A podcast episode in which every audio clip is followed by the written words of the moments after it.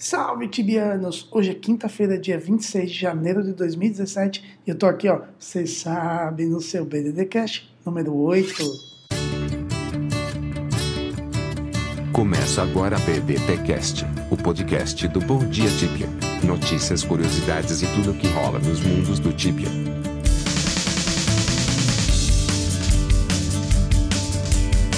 Notícias. E deixa eu agradecer, claro, aqueles tibianos que sempre fazem as suas contribuições no bomdiatibia.com.br doar. Beluros de Comera, o Arco Arrow de Ferobra, o Mandy Singer de Minera e a Lady Vanguard de Passera. Obrigado, tibianos! É, resolvi antecipar um dia. O episódio que sairia na sexta-feira como prometido, eu tô antecipando para hoje. Com tanta coisa acontecendo, não dá para esperar nem mais um dia. Mas antes de qualquer coisa, vocês já devem ter notado uma nova plástica vocal. Na verdade, é um novo microfone e a gente promete que tem mais qualidade a partir de agora no seu BDDcast. Pois é, moçada, e aquilo que está sendo chamado de Tenebra 2.0, algo muito temido, parece que volta a assombrar os mundos do Tibia. Uh, ontem, a Cipsoft anunciou que vai transferir os três mundos da América Latina temporariamente para servidores norte-americanos.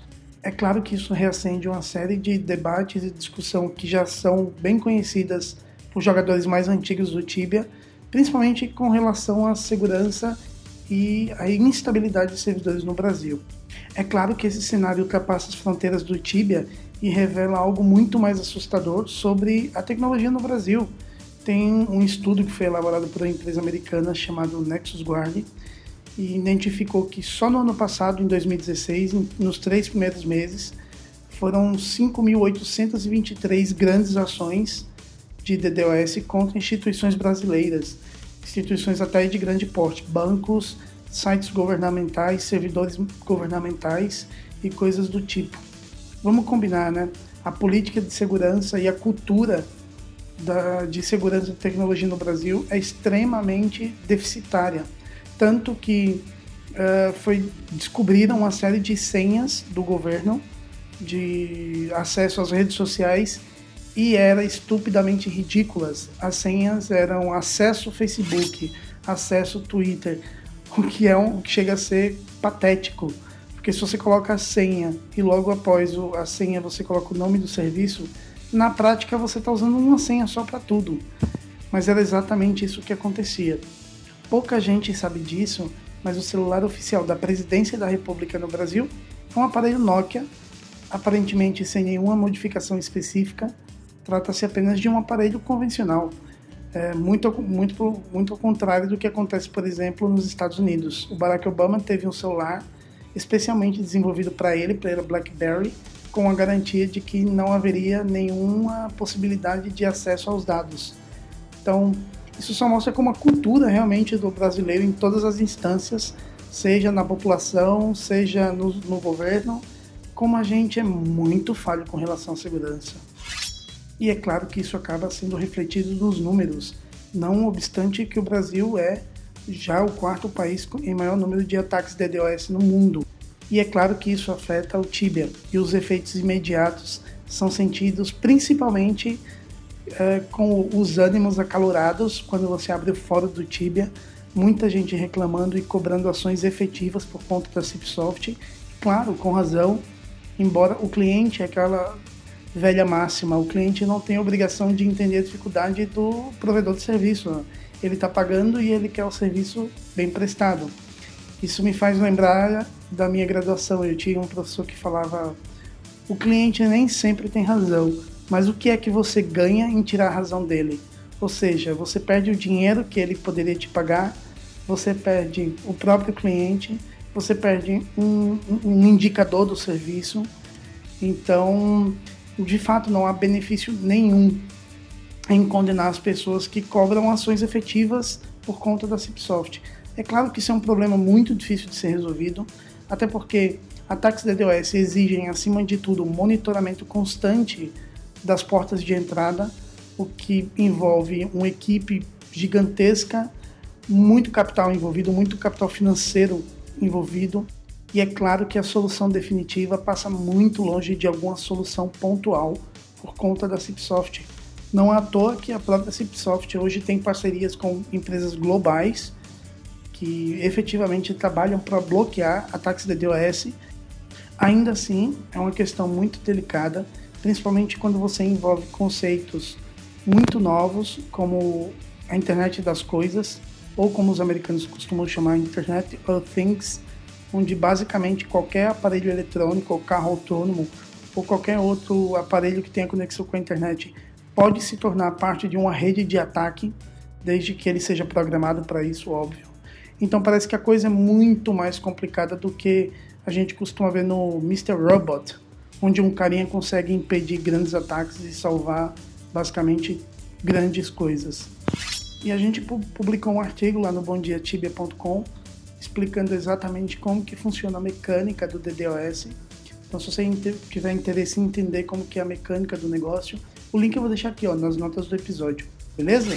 E finalmente o Bom Dia Tibia entrou para o programa de Supported Fansite. Claro que ainda é uma informação prematura porque falta a divulgação do site oficial do Tibia que deverá acontecer nos próximos dois dias, talvez até amanhã. Então, aguardemos a publicação para de fato oficializar essa notícia. Mas uh, você já pode esperar novos concursos, itens novos, na verdade, o item oficial do site, e mais alguns concursos surgirão ao longo dos próximos dias. Comentários. E claro, eu não poderia deixar de comentar o fato de que muitos jogadores estão usando o próprio Facebook e as redes sociais para se manifestar por conta da saída dos mundos brasileiros, ainda que temporária, para os servidores americanos. E eu percebo que tem muita gente, inclusive eu vi um dos admins de um fansite. Óbvio que por questões óbvias eu não vou divulgar qual é o site, mas eu li a seguinte frase. É, um, um, player questionava a demora da Cipsoft em responder esses ataques de DOS e o admin do, do fansite simplesmente falou o seguinte, que ele que o moleque era uma criança que não entendia absolutamente nada de DDoS e que ele havia falado pouco, mas havia falado muita bobagem, que ele deveria permanecer calado. Olha, uh, me, me, surpreende muito um cara que é praticamente porta-voz do Tibia no Brasil fazer esse tipo de comentário, principalmente porque uh, aconteceu uma mudança muito significativa nos últimos anos na internet, no mundo inteiro, então hoje você tem moleques de 15 anos que produzem conteúdo para o YouTube, por exemplo, de maneira muito melhor do que os canais de televisão que dispõem de milhões de reais de orçamento, tem produções super profissionais. E essa molecada consegue sim produzir conteúdo de qualidade. E o acesso à informação foi extremamente democrático nos últimos anos. Então você não precisa mais ser nenhum grande especialista para entender determinados assuntos e principalmente um, um assunto tão constante no mundo dos games como é o ataque DDoS. Então eu entendo de fato a revolta do, do jogador do Tibia, eu entendo que esse é o papel do jogador mesmo, de cobrar da empresa que eles tenham uma postura firme diante dessa situação, mesmo sabendo que a solução está muito longe de ser encontrada e que de fato a, a, solução definitiva não virá tão cedo, mas esse é o papel do player, continuar cobrando, continuar exigindo melhoria do jogo, exigindo melhoria da, da, da segurança, e é isso que faz com que a própria empresa evolua. Eu conheço muitos jogadores que estão no Tibia há mais de 10, 15, 20 anos e que foram educados pelo jogo. Alguns, inclusive, seguiram carreira profissional por conta da projeção que o Tibia fez em suas vidas. Por exemplo, tem uns que aprenderam a programar por conta do Tibia, tem uns que aprenderam a desenvolver jogos por conta do Tibia. Então, de fato, o Tibia é parte da formação profissional de muita gente. Conheço pessoas que aprenderam idiomas no Tibia, não só inglês. Eu conheço um cara que aprendeu polonês no Tibia. Então, eu acho que quando o jogador se revolta e vai para o fórum e vai para a rede social, ele não quer nada além daquilo que eu acho que é básico para o jogador, que é ver o jogo melhorar e ter uma jogabilidade no mínimo justa para quem está no jogo e para quem paga por esse serviço. E assim, defendendo os jogadores revoltados que se manifestam na internet, mas também entendendo o lado da Cipsoft, entendendo que o problema está muito longe de ser resolvido, eu vou ficando por aqui. Mas eu volto, vocês sabem, semana que vem. Então, um abraço para vocês e até a próxima. Tchau, tchau. Termina agora. BDTcast, o podcast do Bom Dia Tíbia. Acesse www.bomdiatibia.com. Até a próxima.